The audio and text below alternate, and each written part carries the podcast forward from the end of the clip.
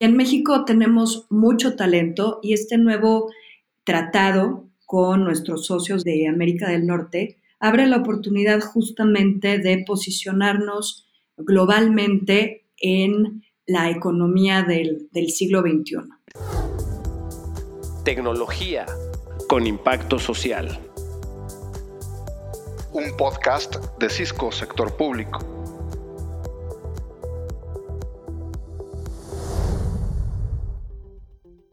Hola, gracias por estar aquí nuevamente con nosotros en nuestro espacio digital Tecnología con Impacto Social. En esta ocasión platicaremos de un tema de mucha relevancia para nuestro país y nuestra sociedad y me encanta platicar de este tema porque es un claro ejemplo de lo que hemos traído como mensaje central en nuestro espacio, en, estos podcasts, que es cómo el rol de nuestra industria ha evolucionado. De ser un rol simplemente de proveedores o de creadores de tecnología, a convertirnos en un jugador o en un contribuidor con un gran impacto social en la sociedad. El tema que, del cual vamos a hablar hoy es un, es un claro ejemplo de cómo eh, el contexto actual exige este cambio, este cambio de rol. Eh, para platicarles un poquito, el tema que trataremos hoy tiene una vigencia, si no me equivoco más, y ahorita lo voy a dejar en las manos de los expertos que tengo como invitados y que voy a presentar en un momentito, más de 26 años en su primera, en su primera edición, cuando se celebró este, este acuerdo. En aquel entonces no existía, como hoy lo tenemos, un capítulo digital, ¿no? Y, esto es uno de los, de los claros ejemplos de cómo el tema de tecnología se incrusta ya en la sociedad y se incluye en muchos de los planes y los programas. Por eso vamos a hablar hoy del Tratado de Libre Comercio que tenemos celebrado entre México, Estados Unidos y Canadá. Como se pueden imaginar, es un tema de mucha relevancia tanto en el aspecto económico como en el aspecto social y político. Y para eso, pues tenemos hoy a dos grandes invitados, expertos en la materia, tanto en el ámbito político-social como en el ámbito tecnológico, que es una mezcla bien interesante y de ahí que hoy nos sentamos de veras con manteles largos, eh, de tener hoy, hoy aquí en este espacio digital Andrea Escobedo Lastiri, que es coordinadora de comercio digital del cuarto de Junto, y ejecutiva de Relaciones con Gobierno y Asuntos Regulatorios de IBM en México. Ahorita le voy a pasar la palabra para que ella se presente y no caer en alguna omisión de su rol y de cómo estuvo participando en esta gran importante iniciativa. Y por otro lado, pues a un gran amigo eh, que, me da mucho placer y orgullo tenerlo hoy aquí en esta mesa, Mario de la Cruz, Sarabia, eh, que es eh, nuestro director de políticas públicas y asuntos gubernamentales de Latinoamérica en Cisco, además de ser vicepresidente del capítulo de ciberseguridad en la Canieti y de la misma forma como presidente de innovación en la American Chambers. Bueno, pues bienvenido, Andrea, te doy la palabra. Muchísimas gracias por acompañarnos y por, aceptar esta invitación. Y pues te dejo para que nos platiques un poquito, eh, te presentes y nos comentes un poquito de tu rol. Muchísimas gracias, Abel, y hola, Mario. Un gustazo de verdad de estar aquí con ustedes hoy para platicar de este tema tan importante. Y bueno, pues sí, efectivamente, como, como mencionas, em, trabajo en IBM en el área que se encarga justamente de llevar la relación en temas de gobierno y asuntos regulatorios y pues también estoy muy metida en, los organismos de, la industria y, me encanta la vocación que tiene este, esta conversación de cómo la tecnología puede tener un impacto social, porque creo que cada vez es más importante esto y que la tecnología se ha vuelto cada vez más un asunto de interés público. Entonces estoy, muchas gracias por la invitación y estoy muy contenta de estar aquí con ustedes. Muchísimas gracias, Andrea. Mario, ayúdanos platicándonos un poquito. Mucha gente te conoce, pero ayúdanos, por favor. No, hombre, a ver, muchísimas gracias por la invitación. Sabes que eh, el aprecio y el reconocimiento recíproco y bueno, además, pues qué gusto y qué honor estar aquí con Andrea, con, quien tengo ya muchos años de amistad, a quien además de, ser una gran amiga, es una gran profesional en todo lo que hace. Así que Andrea, muchísimas gracias también por, por estar en este podcast eh, que está liderando Abel. Y bueno, sí, efectivamente a mí me toca llevar por la parte de Cisco las relaciones con gobierno eh, en los países eh, hispanohablantes de Latinoamérica y también pues tengo algunas participaciones de industria como lo es eh, la, coordinación de la, del Comité de Innovación y TICS en la American Chamber y también pues continuar la colaboración que he tenido ya de varios años en Canietti, ahora en la vicepresidencia de ciberseguridad, justamente pues uno de los temas centrales, ¿no? Que se toman, que se tocan en el, en el capítulo digital del Temec, Abel. Así que muchas gracias nuevamente por la invitación y un gusto estar aquí con, contigo y con Andrea. Muchísimas gracias, Mario. Bueno, pues vamos a empezar, vamos a meternos un poquito en esta plática y me gustaría hacer una pregunta básica, pero creo que vale la pena arrancar por ahí, Andrea, si nos ayudas a platicarnos un poquito qué representa el TEMEC para México y para las empresas extranjeras de América del Norte. ¿Cómo lo ves? Yo creo que es la pregunta, como dices, básica de inicio y en una nuez, el TEMEC abre la oportunidad de impulsar en México un nuevo modelo económico la verdad es sí es como lo vemos. Y si la apuesta en los años 90 con el Telecán, con el Tratado de Libre Comercio que, que suscribimos originalmente, si la apuesta eran las manufacturas, creo que ahora en la era post-COVID, gracias a este nuevo andamiaje regional que se fue negociando durante varios años y que entró en vigor el primero de julio del año pasado, la apuesta debe estar en desarrollar en México los servicios especializados intensivos en talento. Y en México tenemos mucho talento y este nuevo tratado con nuestros socios de América del Norte abre la oportunidad justamente de posicionarnos globalmente en la economía del, siglo XXI. Básicamente eso diría yo que, que es la importancia y bueno, tenemos, tenemos buenas historias, eh, Mario y yo, durante la negociación y em, de, varios puntos que se renovaron en el, en el andamiaje institucional de la región y que, da, que busca facilitar el libre, em, el libre comercio entre estos tres países. Y la verdad es que es, un tema importante que a veces genera confusión el término eh, en el que nos vamos a, meter en un, en un, momento más, pero para cerrar esta primera parte diría que el, el tema que realmente abre la oportunidad de renovar lo que podemos hacer como, como país en la economía global que cada vez es más digital. Perfecto, Andrea. Oye, pues sin duda una gran oportunidad para nosotros los mexicanos, este, como sociedad y como industria, incluso, ¿no? Y, de aquí viene una pregunta que me gustaría hacerte para que tú me ayudes a profundizar, sobre todo porque estuviste muy metida eh, en este tema y que hoy se vuelve un claro ejemplo de la evolución hacia el mundo digital. No sé si tú nos podrías eh, ayudar a, entender o profundizar un poquito más o hacer un poquito más de énfasis sobre el digital trade. O sea, creo que en esta edición fue cuando se incluyó, ¿no? Anteriormente, eh, si no me equivoco, no existía el, concepto o el, tema y ahora lo tenemos, ¿no? Que, que como bien dices, esto pues, nos ayuda a reposicionarnos y a, meternos en un tema global, ¿no? Con todo el talento que existe en México, creo que por aquí podríamos tomar una vía de crecimiento y pues no sé si nos ayudes a entenderlo y platicar un poquito más de este tema.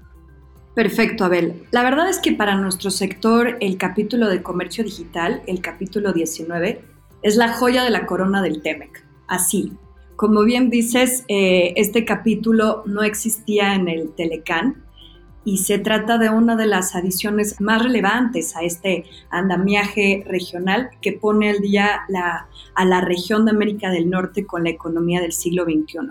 Y bueno, no existía porque realmente la economía digital ha tenido avances rapidísimos en los últimos años y bueno, yo todavía me acuerdo de, eh, de jugar Atari y obviamente en mis tiempos... Eh, no existía, no existía Internet, ¿no? Entonces es importante aclarar que al hablar de digital trade, de comercio digital, no únicamente nos estamos refiriendo a comercio electrónico, ¿no? A lo que, a lo que podemos adquirir en ciertas plataformas en Internet. Realmente estamos hablando en el sentido más amplio posible, que abarca sí el ecosistema de Internet, pero también habla de tecnologías exponenciales como cómputo en la nube, inteligencia artificial y se mete, por ejemplo, en el tema de algoritmos. Y también habla de bienes y servicios digitales con un enfoque en economía, pero también tiene un enfoque social muy importante. Entonces, también hay una sección que habla específicamente sobre eh, los datos abiertos por parte de los gobiernos, que son muy importantes para poder tomar decisiones como, como ciudadanos y cada vez más como ciudadanos digitales. Entonces, el objetivo de este capítulo de Digital Trade es eliminar obstáculos y barreras innecesarias al comercio que se realiza por medios electrónicos. Y gracias a este esfuerzo y a todos los, apartados específicos sobre ciberseguridad, privacidad de datos, busca realmente promover la innovación de contenidos, productos y servicios digitales, siempre pensando en, los usuarios. Esto es así en, en términos muy, muy generales.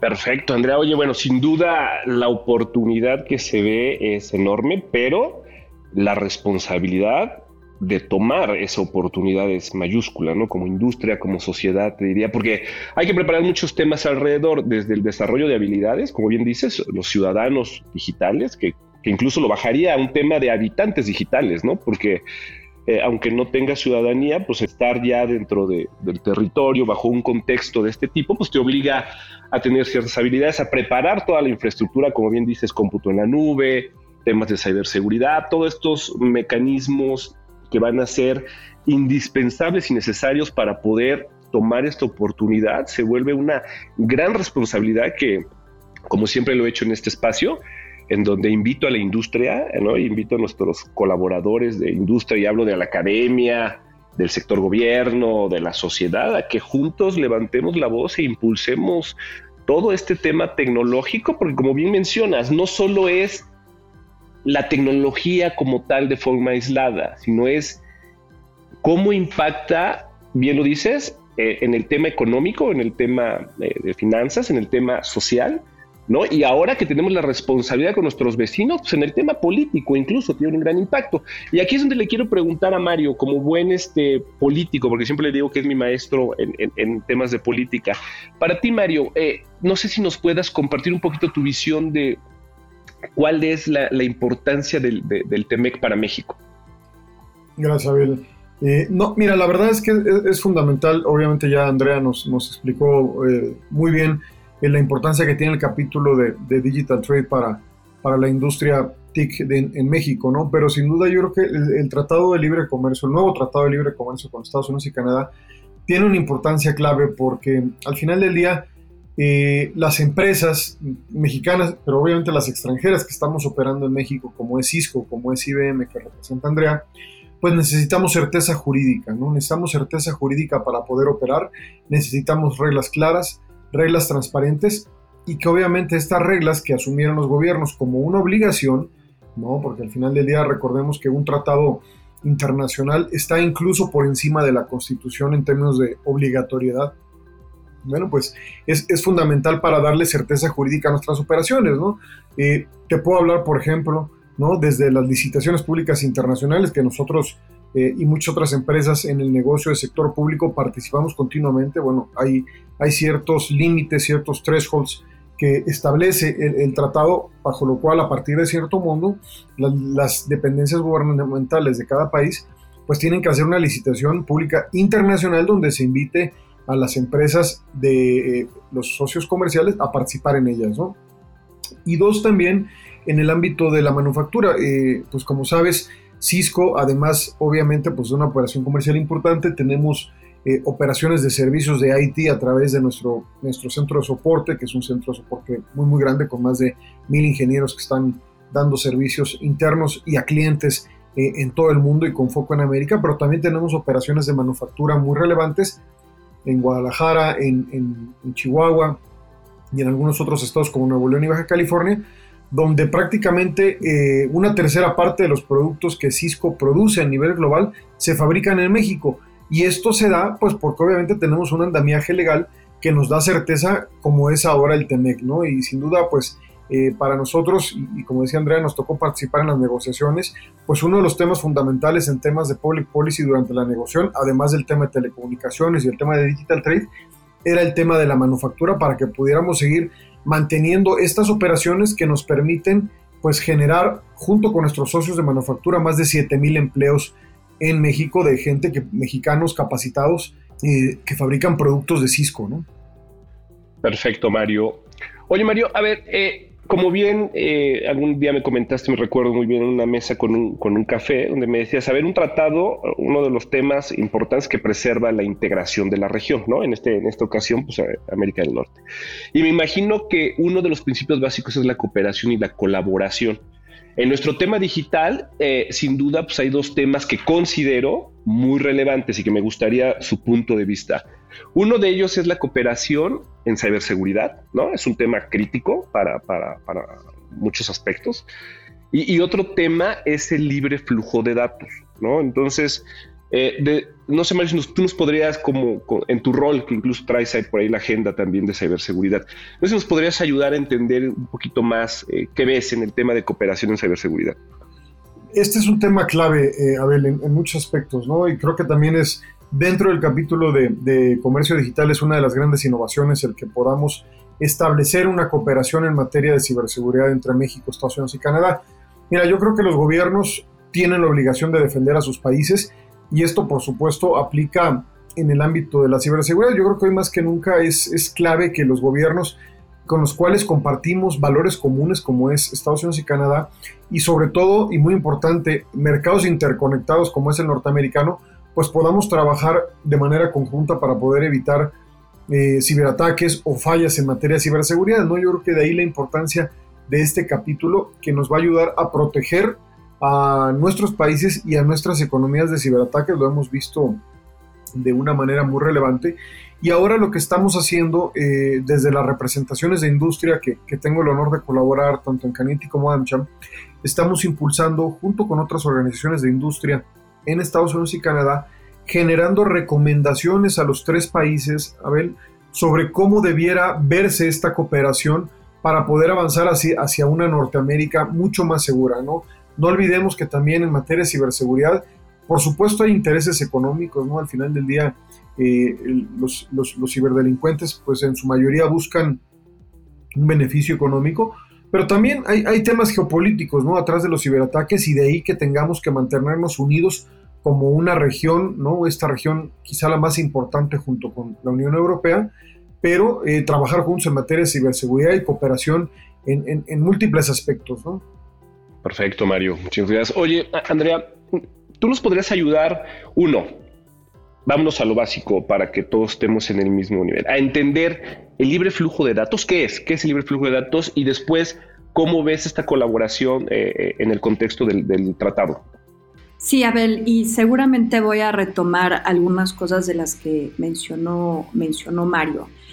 Bueno, ya desde hace muchos años se viene hablando de los datos como el nuevo recurso natural y como realmente el motor de la, de la economía digital. Y la verdad es que estas representaciones numéricas de nuestra información pues se, han vuelto realmente insumos que permiten articular sectores económicos y que nos permiten a nosotros mismos eh, como personas en lo individual e interactuar gracias a la, infraestructura de las tecnologías de la información y, comunicación. Y bueno, creo que en tiempos de, la pandemia nos ha quedado muy claro que podemos seguir nuestras operaciones eh, profesionales, personales e incluso seguir participando en la vida pública gracias a este intercambio de, datos. Entonces, una de las partes medulares de las que trata el capítulo sobre comercio digital es que eh, el, libre flujo de datos seguro a través de las fronteras es la clave de, estos intercambios comerciales y que en un momento dado va a superar el intercambio incluso de bienes manufacturados, ¿no? Lo que está pasando a través de las fronteras, de una frontera eh, tan compleja como es la, de México con Estados Unidos, pues hay, hay fronteras invisibles a través de las cuales pasan los datos en las que se vuelve realmente innecesario anclar los datos a un espacio físico. Entonces, este acuerdo que facilita que los datos puedan estar fluyendo de manera segura y libre a través de las fronteras de América del Norte es una clave básica del, futuro de la economía eh, regional. Y como decía Mario, la parte de la dimensión geopolítica es muy importante porque si bien hay un esfuerzo de, los países, de las empresas, de los ciudadanos por generar valor a partir de estos datos, pues justamente en su valor también está el riesgo que se corre con actores malintencionados que puedan tener un, mal uso de eso, ¿no? Por eso, además de las decisiones domésticas que se tome en cada país sobre el tratamiento de los datos, su protección y su privacidad, pues tener un marco regional eh, sobre basado en buenas prácticas y, acuerdos sensatos y, la cooperación de los tres países nos, nos ponen una ventaja competitiva a nosotros en México en el, en el ámbito global. Y Creo que esta parte de la cooperación público-privada también es, es muy importante y es una, es una clave de este acuerdo. Y, por ejemplo, aquí hablando específicamente del cómputo en la nube, pues sin duda este capítulo nos abre la, la posibilidad de aprovechar esta, esta tecnología como un mecanismo poderoso de inclusión digital. Eh, que nos permita generar economías de escala que beneficien organizaciones de cualquier tamaño, eh, desde las MIPIMES y también eh, las organizaciones públicas como los gobiernos, ¿no? Gobierno federal y gobiernos estatales y municipales. Y que gracias a esta tecnología puedan aprovechar los datos que almacenan y procesan y que son necesarios para, para su operación. Entonces, en, en grandes, en, en, grandes términos, es, creo que es, es, esto. Perfecto, Andrea. Oye, y aquí se me viene un tema, Mario. Ahorita que, que mencionaba Andrea, el dato como el nuevo recurso natural, ¿no? Y la pregunta que tendría que hacerte es, ¿y la protección de la información? O sea, ¿cómo lo ves? O sea, ¿cuál es la importancia de, de, tener esquemas que, que garanticen esto? Mira, yo creo que es un tema fundamental. El tema de la, de la protección a la, a la, información personal, a la privacidad, es un tema que se considera no solamente en el, en el, en el, en el USMCA, en el TEMEC, en el capítulo 19, pero también es algo que, que, como sabes, en Cisco creemos firmemente, ¿no? Para nosotros, eh, el, el, derecho a la privacidad es, es, un derecho fundamental que tiene que ir eh, por arriba inclusive de nuestros objetivos de negocios, ¿no? Y yo creo que ahora en esta pandemia es un tema que se ha vuelto especialmente relevante porque pues los, ciudadanos hemos tenido que estar compartiendo información justamente para el combate a la pandemia, ¿no? Y de ahí que yo creo que un elemento de decisión del consumidor, y lo hemos visto claramente, Abel, es los consumidores preferimos eh, los servicios, ¿no? Sobre todo servicios digitales de empresas de las que sabemos de manera clara y transparente qué, cuál es el uso que le están dando a nuestros datos personales, ¿no? Así que este es un tema que nos parece eh, fundamental, que cada día va a tomar una mayor fuerza y que inclusive se está volviendo un criterio en la toma de decisiones de consumo por parte de eh, las personas, ¿no? El, preferir empresas que respeten la privacidad y que sean muy transparentes en sus políticas de manejo de datos personales.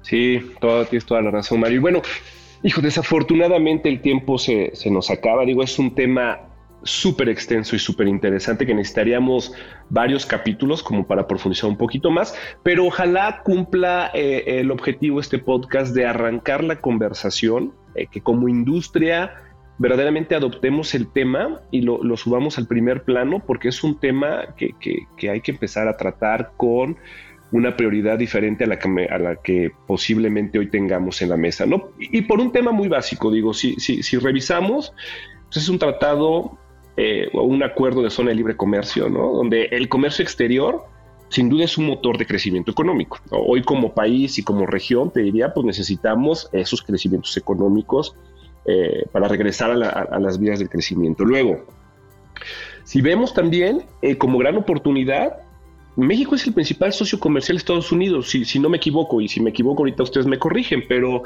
eh, esto también nos pone en un, en un papel donde la oportunidad es muy grande como para capturarla. Eh, si no me equivoco, somos incluso también el, el tercer socio económico de Canadá, es decir, es una relación de mucha...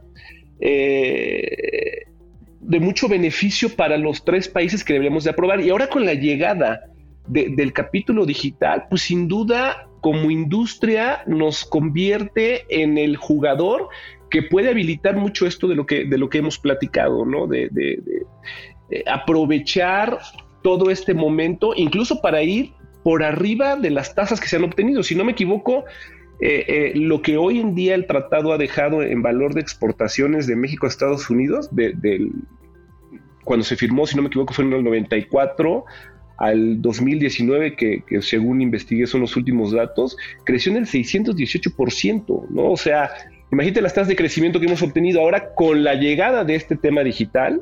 Si lo tomamos con seriedad, trabajamos en esto y construimos, creo que podríamos estar hablando de crecimientos eh, eh, exponenciales o muy, grandes y posicionados en otro nivel. Y, aquí dejo la conversación para que ustedes me ayuden con un mensaje de cierre que consideren importante y que les gustaría dejar en la, en la mente de quien nos escucha y pues agradecerles nuevamente. Gracias, Abel. Pues muy, muy agradecida por esta invitación. Creo que es una iniciativa genial abrir la conversación a este nivel. Y bueno, creo que eh, echarse un clavado a lo que significa el comercio digital en el TEMEC es, es una misión para todos los sectores económicos en la medida de que cada vez van incorporando datos e insumos digitales en sus cadenas de valor y también es un tema, como ya decía, de, interés público. Eh, yo creo que el gran, el gran logro de este nuevo andamiaje que articula la relación regional es que impulsa una colaboración eh, en un marco flexible que permita justamente adaptarse a los cambios tecnológicos y que, como ya decía Mario, genere confianza y que pueda garantizar un entorno eh, de certidumbre jurídica y de seguridad para los consumidores y las empresas en los tres países. Y otro punto también importante es, y que me sumo a la celebración que ya mencionó Mario, es que necesitamos talento diverso en la región y necesitamos talento diverso en México. Entonces, si estamos apostándole a una economía basada en servicios basados en talento y que realmente tengamos mayor valor agregado en las cadenas de valor regionales, pues tenemos mucho trabajo por hacer como industria, como sociedad, también en colaboración con la academia y con, con el gobierno para impulsar el, el desarrollo de, del talento necesario para la economía digital. Muchas gracias de nuevo. Gracias, Andrea. Mario. Sí, Abel. Pues mira, hoy el comercio bilateral entre Estados Unidos y México asciende a 1.700 millones de dólares diarios. ¿no? Hoy diariamente se intercambia esa cantidad de comercio entre México y Estados Unidos. El TEMEC es una gran oportunidad para las empresas eh, micro, pequeñas y medianas, nacionales o extranjeras. Sin duda, el comercio digital solamente va a ser más que exponenciar esta gran oportunidad que hoy existe, amplificarla, particularmente con las lecciones aprendidas durante la pandemia Así que es obligación de, nosotros como, empresas aprovechar esta oportunidad, pero necesitamos también pues del apoyo de los gobiernos de los tres países en el cumplimiento de las obligaciones adquiridas dentro del tratado, pues para que esta promesa de crecimiento económico sea una realidad, ¿no? Yo siempre he dicho que no hay mejor política social que la creación de empleos y el TEMEC va a generar más empleos de los que ya está generando. Y, pues solamente eh, reconocer a, a, Andrea, la verdad, eso es un gran ejemplo de que hay mujeres talentosas en el sector TIC, necesitamos más, así que este es un mensaje que, hay que mandar en este día tan especial y agradecerte a ti, Abel, la invitación, es un gusto siempre colaborar contigo como siempre. Un fuerte abrazo a los dos. No, muchísimas gracias a los dos, grandes este, conocedores del tema. Eh, fue eh, muy rica la, la, plática, les agradezco mucho. Y bueno, pues no me queda más que agradecerles a todos los que nos escuchan, y eh, recordarles que se suscriban, por favor, a nuestro canal de tecnología con impacto social en las principales plataformas de podcast. Muchísimas gracias y esperen el siguiente capítulo de podcast, Tecnología con impacto social. Tecnología con impacto social. Los esperamos en nuestro próximo episodio.